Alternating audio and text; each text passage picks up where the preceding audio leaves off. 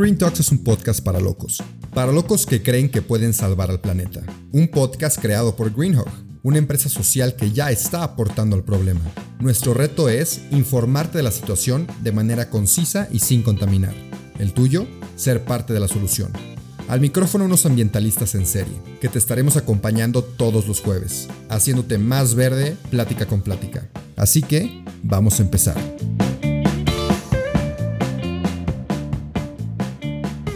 Bienvenidos a otro episodio del podcast de Green Talks. El día de hoy estoy con Francesca Cesario, que la conocí en un viajecillo por ahí en la aventura. Ella se dedica a explorar, a aventurarte a lo desconocido. Justamente su negocio, su compañía se llama Aventuras Remotas. Y no me gusta a mí arruinar el tema, me gusta mucho que pues tú platiques, Fran. Entonces, ¿cómo estás? Y platícanos un poquito de, de quién eres y qué haces. Gracias Rubén por la invitación y qué padre que tengas este espacio para hablar de estos temas tan importantes. Pues, ¿quién soy? Soy Francesca Cesario, soy, yo puedo decir que soy una mujer apasionada por la vida, ¿sí? Y dentro de eso me encontré la aventura. y gracias a la aventura, pues he tenido la oportunidad de conectar con gente increíble que está marcando la diferencia en su entorno. No quiero enfocalizarlo en un ambiente, digo, yo soy guía profesional de montaña, pero al final no importa dónde estés, como que conectas con estas personas que en su pequeño círculo hacen la diferencia y creo que eso es lo más chido, ¿no? Como que vibrar en la misma frecuencia de otras personas, como comento, que inspiran a otras, ¿no? Oye, Fran, pero ¿cómo te adentraste en todo este ambiente? Porque no es lo común, la verdad. O sea, rara vez conoces a gente que esté en la montaña, en matacanes, dando tours en la naturaleza. ¿Tú cómo te metiste en todo este ambiente?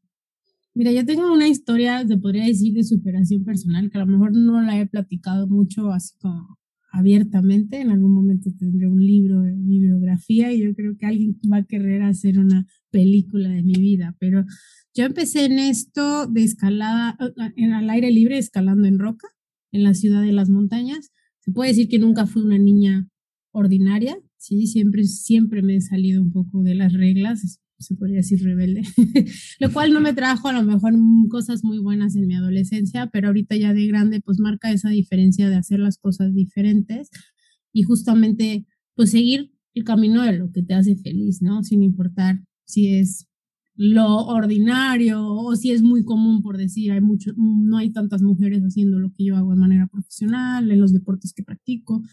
Entonces yo empecé escalando en roca gracias a la escalada en roca, primero lo practiqué como un deporte y gracias a la escalada en roca yo empecé a cambiar mi mindset, mi estilo de vida. Gracias a eso me metí a estudiar una ingeniería en el Tecnológico de Monterrey, estudié ingeniería en producción musical digital, porque en su momento fui DJ, entonces... Órale, no sabía eso. Sí, es como el otro lado, siempre digo el lado oscuro de Fran. y, y pues durante la carrera yo me tenía que pagar los estudios, entonces ¿qué hice? Ya no podía entrenar como atleta en la escalada y pues no me quería alejar de esto que había encontrado, como que toda mi vida había buscado eso, siempre fui una niña inquieta, tengo diagnosticado déficit de atención e hiperactividad no lo supe hasta en el 2020. O sea, sí sabía que lo tenía, pero hasta el 2020 le puse un nombre a un profesional de salud, ¿no? Este, entonces siempre estuve como buscando eso, que llenara esa hiperactividad. Pues cuando conocí la escalada fue así como que, oh Dios mío, libertad y movimiento al mismo tiempo, ¿no? Y, y ya me clavé tanto con el deporte. yo empecé a, a escalar en punta, digo, para los que han escalado es como que ya un paso más allá de solo escalar en una cuerda que te pone alguien que ya tiene tiempo haciendo. Yo empecé a escalar en punta a los cuatro meses que tenía escalando, tenía muy poquito. Y ya empecé a comprar todo mi equipo, que es bastante costoso. Y mis amigos me decían de que, oye, dale tranqui, es una moda y se te va a pasar. Y esa moda, pues ya duró 10 años. Mis amigos que me enseñaron a escalar ya no escalan. Y pues aquí sigo yo haciendo una vida del deporte, ¿no? Este, y pues nada, como durante la, así para hacer la historia más corta, durante la facultad tenía que trabajar para pagarme los estudios y fue cuando me empecé a adentrar un poquito más a esto de la guianza o ya hacerlo de manera profesional. Empecé a certificarme como guía de cañonismo y ya posteriormente guía de alta montaña. Entonces ahorita, más que un deporte, es mi profesión. Me dedico a hacerlo de manera profesional, guío en alta montaña, en cañonismo y en escalada. Entonces, eso es my short story. Long story short. Ok, long story short.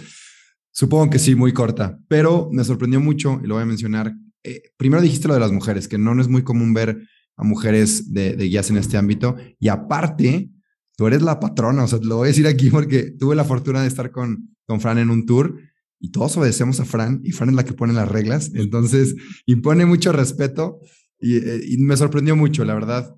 Siento que muchas personas te admiran, yo incluido, entonces eso me sorprendió mucho. Y regresando al tema también de ya los guías que, digo, perdón, los tours que haces, los tours guiados a los diferentes lugares que haces, me acuerdo perfecto cómo tocas un tema. Antes de empezar el tour, con las instrucciones de seguridad, también dices, el cuida el entorno, ¿no? Cuida el ecosistema que vas a estar visitando. Entonces, platícame un poquito más de eso y la importancia que tiene de que, ok, sí, visitas, sí, las aventuras y lo que quieras, pero también cuida lo que estás visitando.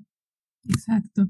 Sí, con el simple hecho del contacto humano con la naturaleza ya generamos un impacto, ¿no? Yo te puedo decir, yo genero un impacto al estar ahí entrenando, o sea, simplemente por estar ahí. Pero hay maneras de generar el menor impacto posible en estos lugares que visitamos, ¿no? En el turismo de aventura hay dos vertientes, el turismo supermasificado de las grandes compañías y por el otro lado está el turismo sostenible en donde buscamos conservar los lugares pues lo más óptimos a su estado natural, que ustedes cuando visitan conozcan cómo viven las personas de estas regiones, porque estamos hablando que son regiones súper remotas, que a lo mejor tú ni siquiera te imaginas que gente viva en estas condiciones, que todavía cocinen con estufa de leña, o todos estos factores es parte del turismo sustentable, pero al mismo tiempo es parte de la conservación. Al momento de tú ir con estas empresas sostenibles, tú estás apoyando a la conservación de los espacios que visitamos, Comúnmente, no todos, pero muchos de estos lugares están dentro de áreas naturales protegidas o parques nacionales del país, de los que no se hablan mucho y de la importancia que son, ¿no? Para, más allá de la importancia que son para México, de la importancia que son para el ecosistema y para la vida misma, ¿no? Y por ejemplo, ¿cuáles son las consecuencias o has visto las consecuencias de que no se cuiden esos lugares y que llegues y visites y te valga lo que sea y vayas pues ahí? Sí lo he visto mucho he llorado con escenas bastante tristes, eh, ríos secos, ¿no? Donde solía haber agua, eh, en los glaciares de las montañas más grandes de México, el Pico Orizaba, el Iztaccíhuatl, pues yo solía escalar en el glaciar Ayoloco y el año pasado oficialmente fue declarado extinto, ¿no? Entonces a mí me parte el corazón decir, o sea, no estamos hablando de hace 100 años, estamos hablando de hace 3, 4 años, ¿no? Entonces, ver cómo el ser humano se está acabando con el planeta y no es el calentamiento global que le quieren echar la culpa, ¿no? Somos nosotros que estamos generando todo este impacto, ¿no? Lo he visto pues en la erosión de la tierra, que al final yo creo que en la primaria veíamos estos temas de por qué pasan los catástrofes naturales, ¿no? De que deslave, deslizamientos, de que huracanes, pero ahorita lo estamos viendo a causa humana, ¿no? Yo soy muy analítica, como podrás ver, y sí me pongo a pensar en todas estas cosas. Digo, saliéndome un poquito del tema, estaba hablando con un compañero ya profesional de alta montaña en Perú, que allá las montañas son súper nevadas, ¿no? Y fue un año muy accidentado en la montaña porque ya no se podía predecir las condiciones de la nieve y no por haber sido mal clima, sino por las malas condiciones meteorológicas que estaba enfrentando el mundo, ¿no? Entonces yo así toda analítica una tarde dije, oye, ¿qué va a pasar cuando ya no podamos guiar en hielo, no? Porque se va a volver muy peligroso, ¿no? Y me dice, ay, nunca me habían preguntado eso, estamos hablando que él tiene 36 años guiando en hielo, ¿no? Me dice, ni lo había pensado. Y yo, pues piénsalo, ¿no? O sea, se están cayendo los bloques de hielo cuando no deberían, los icebergs y demás. Y ya después me dijo así como mi consolación de que pues sigo guiando en roca, ¿no? Pero, o sea, ya pensándolo así, pues sí está, pues el golpe está fuerte, ¿no? Para los que amamos la naturaleza, eh, está ahí. Yo también, sabes, otra cosa que lo veo es la interacción de los animales con el ser humano, ¿no? Que al final ahorita ya lo ves mucho en las redes sociales, de que, ay, sí, el osito y me tomo la selfie, o le doy de comer al cuati, o al venado, o al coyote. Y pues esa misma interacción es por invasión de los humanos en estos hábitats, ¿no? Sí, sí, sí. Justo me acordé que cuando fui a acampar allá a Nuevo León, llegó una ardillita ahí a pedirnos comida. Y no lo había pensado como tú dices. Igual que con tu compañero que no lo había pensado con lo de hielo. Yo tampoco había pensado lo de que estás invadiendo el ecosistema de los, de los animales. Pero igual siento que al tú estar en contacto con la naturaleza y los grupos que van contigo y los grupos que visitan, o sea, ya que conoces ese lado del, del planeta, toda la belleza que tenemos en la naturaleza, si hay un cierto de cambio de conciencia, ¿no? En las personas que ves, o no, si tú lo veas mucho más eh, gráfico cuando das los tours, que las personas ya que ven la naturaleza y todo lo que tiene que ofrecer, se concientiza más, ya no va a tirar basura en la calle a lo mejor, o tú cómo manejas eso, cómo ves que la gente reacciona y, crees que pueda cambiar. Mm, no creo, o sea, no cambia. Estamos hablando de un tema de conciencia. No vas a cambiar a alguien un tema de educación y conciencia en un recorrido, pero de 10 personas con que una persona le haga clic, ya ganamos, ¿no? Estos tours lo veo yo muy seguido porque a la par estamos, pues en el recorrido la gente, por lo menos cuando van con nosotros, pues no pueden hacer destrozos, no pueden dejar basura y demás, pero sales del recorrido maravilloso, pues tú fuiste Matacanes, ¿no? Y sales a las adjuntas y es gente que está tomando, que está haciendo la carne asada, que está disfrutando de la naturaleza, pero no la está cuidando, se va y deja su basura, los cuatrimotos o los carros de motor 4x4 entre el río.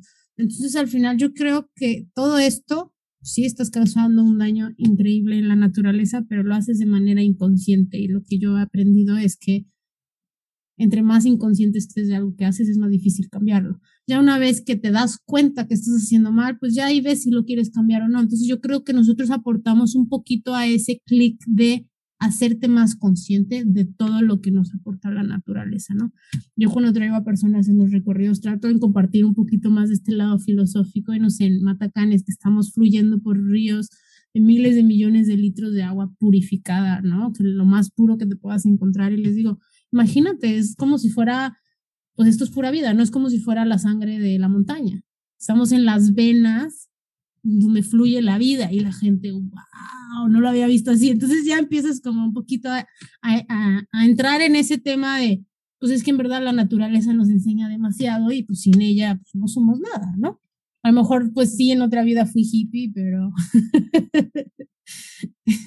pero está bien, o sea, necesitamos más hippie, necesitamos más amor, o sea, falta mucho en este mundo, creo. Pero siempre me frustra muchísimo el, como que indagar tanto en esos temas ambientales la verdad siempre salimos perdiendo porque sí hay mucho daño que se está haciendo y, me frustra un poco, pero trato de agarrar la esperanza y, y pues calmarme un poco en, pensar que sí hay mensajes que le llegan a muchas personas y que pueden cambiar muchas conciencias, por así decirlo. Y también he visto que tú en tanto en redes sociales como en tus tours y supongo que también en tu vida personal comunicas algo, ¿no? Y en tus redes sociales he visto que comunicas también como que frasecitas, mensajes, vibra buena, no sé cómo decirlo, pero ¿cómo comunicas tú tu mensaje en, este círculo, no solo en los tours? Claro. Mira, yo como que a través de un proceso pues, bastante complejo de búsqueda interna de quién soy yo, Fran, y romper estereotipos y estigmas que se atribuyen a las mujeres, a la disciplina, todo un proceso de self-development, ¿no? Crecimiento personal. Yo antes me frustraba mil, o sea, más que tú, yo creo, o sea, al punto donde lloraba de frustración, de que no puedo creer, pues yo rescato a perritos de la calle y doy en adopción. Y me dices que por qué lo haces y por qué gastas tu tiempo y tu dinero. Yo, yo no puedo ver a un animal en sufrimiento porque es un ser vivo, ¿no? Igual y la manera en que me crié también me hizo mucho más empática a mi entorno. No solo ayuda a los animales, también ayuda a la gente de escasos recursos. A lo que voy es como que he estado muy sensible a mi entorno, entonces eso me frustraba mucho porque yo pensaba muy diferente a la gran mayoría, ¿no? Y poco a poco pues fui creciendo y me di cuenta que pues nada servía que yo me frustrara, solo me estaba haciendo daño a mí misma. Entonces fui descubriendo en este camino de tratar de cambiar mi entorno, de que con que tú cambiaras el entorno de una persona alrededor de ti ya era más que suficiente, ¿no? Y esto yo lo veía en las comunidades donde vivía, con que yo le salvara la vida a un perrito en lugar de 100 perritos, ¿no? Entonces, con esa persona se va haciendo como un efecto ripple, ripple effect, en donde uno y ese uno va a cambiar a uno a otro. Y después, cuando menos te des cuenta, va a haber una comunidad de personas, ¿no? Y es donde entra, pues hace mucho clic el de ser el cambio que quieres ver en el mundo, ¿no? Empecé a trabajar en mí mismo, en descubrir cuál es mi propósito. Y ahorita que lo comentas, pues yo estaba como muy perdida en, es que rescato perros, es que soy ingeniera, es que soy guía y yo, pues es que eres multitodo y después todo entró en un mismo lugar, porque también pues abogo mucho a favor de la concientización sobre la salud mental en mis redes y cuando puedo, ¿no? Y luego todo cayó en sentido y cuando empecé a descubrir mi propósito, simplemente se trataba de inspirar. No importa quién inspiró ni dónde inspiró, simplemente si yo te inspiro a ti a ser una mejor versión de ti mismo o ayudar a tu entorno, yo con eso ya cumplí mi propósito, ¿no? Entonces al final no tienes que cambiar el mundo, solamente cambia tu pequeño entorno y haces la gran diferencia. Sí, qué padre, Fran, me dejaste con la piel chinita. lo del ripple effect me gusta mucho y también me gusta pensar que así funcionan las cosas, ¿no? Cuando estás tratando de comunicar algo. Y también aquí en Greenhawk decimos mucho que somos ambientalistas imperfectos, porque obviamente no existe la perfección, pero dentro de esa imperfección siento que muchas otras personas pueden entrar y ser parte de la comunidad y aportar, aunque no sea perfecto, pero pueden aportar, ¿no? Entonces, me gustó mucho tu reflexión y, se identifica con lo que, lo que pensamos aquí de los ambientalistas imperfectos. Y también, Fran, te quería preguntar, ya para ir concluyendo este episodio, normalmente yo le pido pues tres consejos o tres aprendizajes clave al invitado o a la invitada que hayan tenido durante su vida relacionados pues, con este tema que, estamos llevando del cuidado del, medio ambiente. No sé si tengas algunos tips, algunos consejos que nos puedas compartir de cómo ser más conscientes. ¿Cómo ser más conscientes? Em, pues yo creo que empieza desde nuestros hogares, ¿no? Con la basura que generamos y el, estilo de vida que llevamos. Hoy en día, así como hay fast fashion y fast food, también es fast life, en donde estamos tan acelerados que en verdad no nos tomamos como ese pequeño momento al día para entender qué está pasando y yo creo que eso es parte también del efecto que pasa en el medio ambiente. O sea, como que se refleja y de aprendizajes, pues yo podría decir el que siempre le digo a todos, como que la gente nunca te diga que no puedes, que no puedes hacer lo que quieras, no importa, si tú quieres, no sé, que tienes una idea bien loca de que quieres ir a limpiar el río Nilo, o sea, que no te digan que no puedes, o sea, porque en verdad yo lo que me he dado cuenta, y es algo que les quisiera dejar, es que hay mucha gente que quiere hacer un cambio y que quiere ayudar, pero no sabe por dónde empezar. Entonces, ya vemos estos líderes como tú, como yo, que tenemos esta pequeña voz, o, o sea, nacimos líderes porque es una habilidad que todos podemos tener, pero algunos ya la tenemos más desarrollada. Entonces, a veces ocupan como esa pequeña guía, pero allá afuera hay miles de personas queriendo hacer lo que tú quieres hacer. O sea, no estás solo, no estás sola. Simplemente a veces nos sentimos como muy solos porque la gente cercana a nuestro entorno no vibra lo que nosotros. Pero te juro que allá afuera hay alguien que quiere hacer lo mismo que tú y que si tú convocas así, vamos a limpiar el parque tal, van a llegar 100 personas en algún momento, empiezas con 10 y así se replica. Entonces, como que, pues sí, anímate a hacerlo, no pierdes nada, ¿no? Y ganas muchísimo. Ok, ok, ok, perfecto, Fran. Última cosa para cerrar este episodio y eh, es para que la pienses tantito, si quieres y ya lo tienes, pues lo puedes lanzar. Y yo pido un consejo de vida al final que no tiene que estar relacionado para nada con el tema, ¿Algún consejo que alguien te haya dicho, que hayas escuchado, que te haya servido a ti y crees que me pueda servir a mí o a quien esté escuchando el día de hoy? Mm, tengo un, bueno, yo siempre trato de ser la persona que yo necesitaba cuando era más joven. Entonces, si tú vives con, bajo esa filosofía, pues va a ser como una diferencia en tu entorno y tú le abres el camino a las nuevas generaciones o las nuevas personas que están queriendo hacer lo que tú, que a lo mejor a ti te, te costó 10 años, porque a esa persona le tiene que costar 10 años, ¿no? Entonces, bajo esto, yo tengo un dicho que dice, de nada sirve todo lo que sabemos si no lo compartimos con los demás.